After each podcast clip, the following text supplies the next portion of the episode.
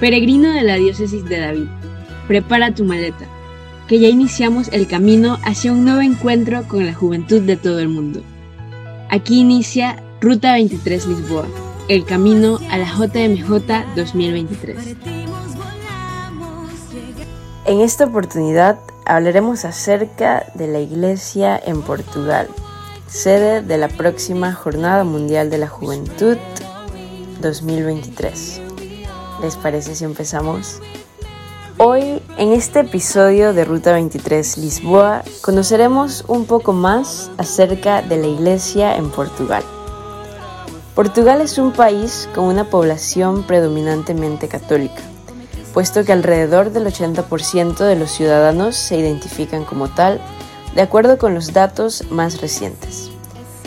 Según un estudio del Centro Benedicto XVI para la Religión y la Sociedad, que sirvió de base de información para el Sínodo de los Obispos sobre los jóvenes en la Iglesia Católica de 2018, aproximadamente 53% de los jóvenes portugueses afirman ser católicos, un número superior a la media europea. En Portugal hay 21 diócesis y 4.380 parroquias. Entre las diversas devociones populares portuguesas, tiene gran expresión la devoción a Nuestra Señora de Fátima, manifestada en las fechas en las que se celebran las apariciones de la Virgen María a los tres pastorcitos, Francisco, Jacinta y Lucía. El Patriarcado de Lisboa también tiene una larga historia. Sus orígenes se remontan al siglo IV siendo Potamio el primer obispo registrado. Una antigua tradición refiere además, en las décadas anteriores, a los mártires Verísimo, Máxima y Julia, torturados y ejecutados por los romanos. En 1716, la diócesis de Lisboa se convirtió en patriarcado y desde entonces el obispo de Lisboa pasa a ostentar, además, el título de patriarca y siempre es ordenado cardenal por el Papa, adoptando el título de cardenal patriarca. El actual cardenal patriarca de Lisboa es Manuel Clemente, nombrado el 18 de mayo de 2003. Este sucedió a José Policarpo, convirtiéndose en el patriarca de Lisboa número 17. Fue ordenado cardenal por el Papa Francisco en febrero de 2015 en Roma. Los obispos auxiliares de Lisboa son Joaquín Méndez, Daniel Enríquez y Américo Aguiar. Abarcando una extensión geográfica de más de 3.000 kilómetros cuadrados, la diócesis de Lisboa cuenta con 18 vicarías y casi 300 parroquias. Al norte Limita con la Vicaría de Nazaré Alcobaza, al este con la de Vila Franca de Cira a Zambulla y al sur con las vicarías adyacentes a la orilla norte del río Tajo. Los servicios de la curia diocesana operan en el monasterio de San Vicente de Fora, que fue encargado por Alonso I de Portugal, más conocido como Alfonso Enríquez. Este monasterio fue un importante centro cultural a lo largo de los siglos y el lugar donde se formó San Antonio, uno de los patronos de la capital portuguesa. ¿Quiénes son los patronos de Portugal? San Vicente es el principal patrón del Patriarcado de Lisboa. Tras ser martirizado en Valencia en el siglo IV, sus reliquias fueron trasladadas a Lisboa y guardadas en la catedral. La memoria de San Vicente se evoca el 22 de enero. San Antonio, cuya devoción es la más conocida, es copatrono de la ciudad. Es especialmente venerado en Lisboa, celebrándose su memoria el 13 de junio, que también es día festivo municipal. Las fiestas en su honor, muy populares, empiezan el día 12 con la celebración de las bodas de San Antonio acerca del espíritu misionero de este país, en la memoria portuguesa, Lisboa sigue siendo la ciudad donde, en los siglos XV y XVI, numerosos jóvenes, incluidos muchos misioneros, partieron hacia tierras desconocidas para compartir su experiencia de Jesús con otros pueblos y naciones, como refirió el Papa Francisco. Benedicto XVI también subrayó el papel de Portugal en la evangelización, al afirmar que glorioso es el lugar conquistado por Portugal entre los pueblos por el servicio prestado a la expansión de la fe. En las cinco partes del mundo hay iglesias que tuvieron origen en la misión portuguesa.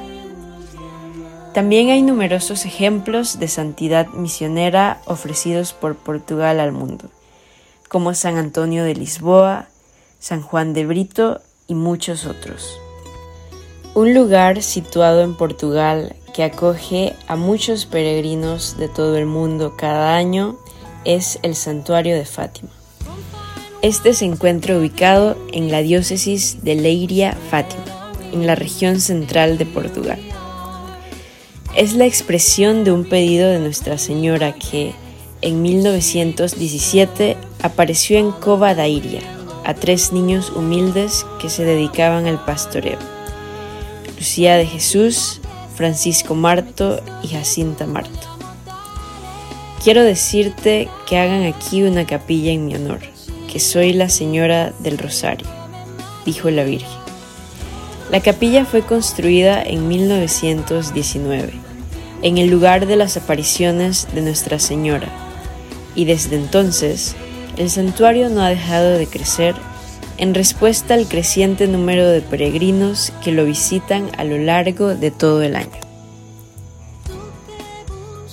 La historia de las apariciones de Fátima comienza en 1916, cuando el ángel aparece ante los tres pastorcitos pidiéndoles oraciones y sacrificios por los pecadores. En la tercera y última aparición, el ángel surge portando el cáliz sagrado y la hostia, y hace comulgar a los pastorcitos. Estas apariciones se consideran una preparación para los encuentros con Nuestra Señora. En 1917, la Virgen María aparece seis veces ante los tres niños.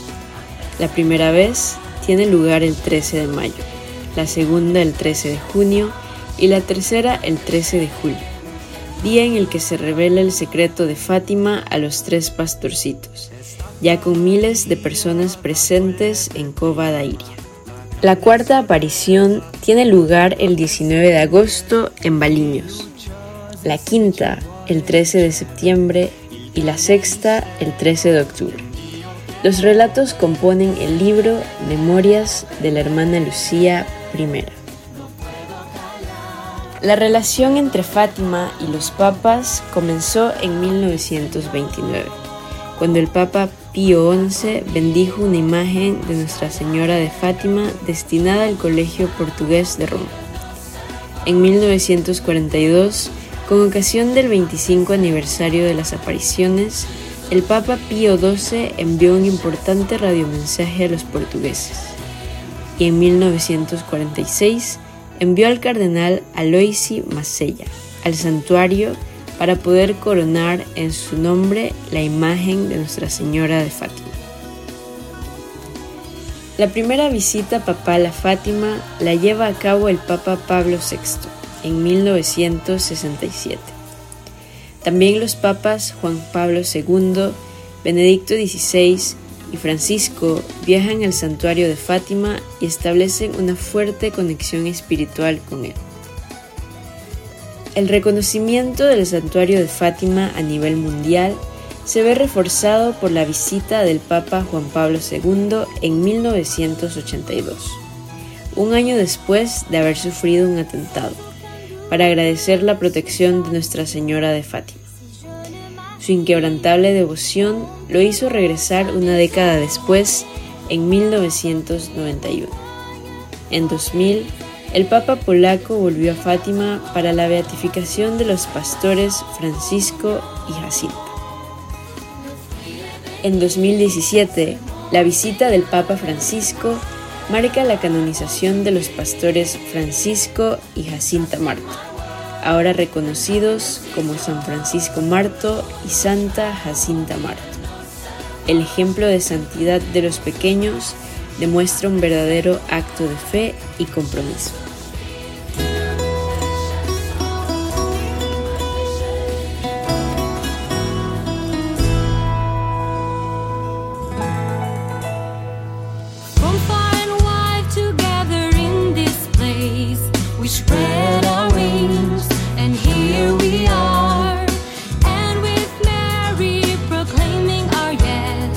seek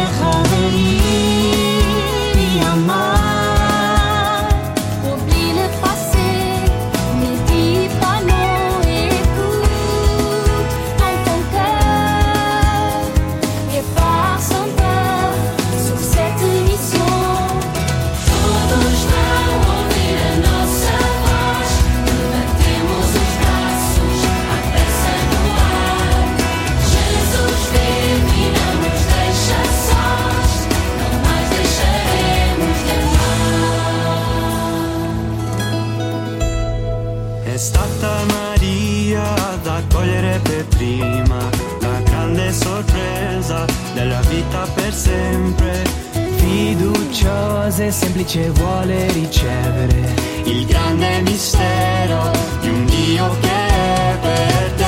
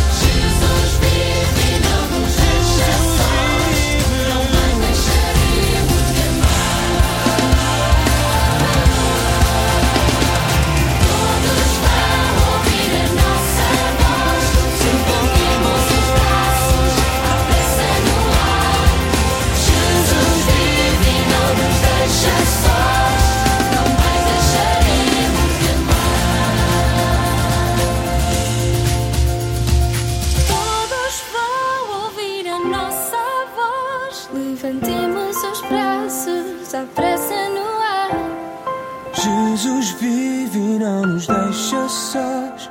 Não mais de amar. Hoy pudimos conocer un poco más acerca del país sede de la próxima Jornada Mundial de la Juventud. Que la Virgen María, en su advocación de Nuestra Señora del Rosario de Fátima, nos acompaña también en nuestro camino a la JMJ Lisboa 2023.